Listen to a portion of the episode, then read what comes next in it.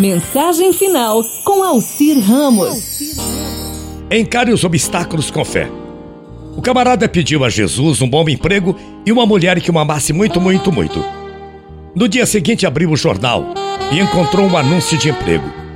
Ele viu, foi lá, mas a fila estava muito grande. Aí ele pensou: ah, tem muita gente melhor do que eu que está querendo uma vaga, né? Então eu vou deixar essas pessoas aí e vou embora. Foi desanimado para casa. No caminho, um garotinho lhe deu uma rosa muito bonita. No ônibus, ele estava muito chateado. Jogou a rosa fora. Quando chegou em casa, ele colocou toda a sua ira para fora, contra Deus, é claro, e disse: É assim que o Senhor me trata? É assim que o Senhor me ama, Deus? E foi dormir. Nesse dia, ele acabou sonhando. No sonho, Jesus lhe disse: Ei, você, o emprego era seu, viu? Mas você não confiou, ficou com preguiça de ficar na fila desistiu antes mesmo de lutar, perdeu o emprego. Ah, aquela rosa, foi eu que lhe dei. Esperei aquela criança a lhe dar aquela rosa.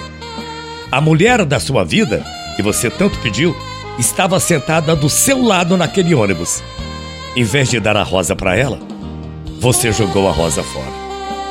Gente, essa pequena história ensina como Jesus age em nossas vidas. Ele abre as portas e mostra o caminho. Se depositarmos fé no seu cuidado amoroso, tudo aquilo de que necessitamos e que for bom para nós surgirá ao longo do caminho.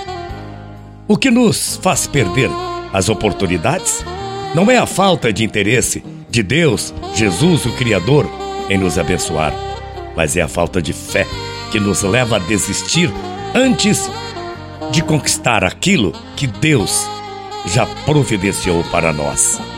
Dificilmente Deus nos, entregar, nos vai entregar tudo mastigado na vida. Pronto, tudo acabado. Não, não é assim. Ele sabe que isso não será saudável.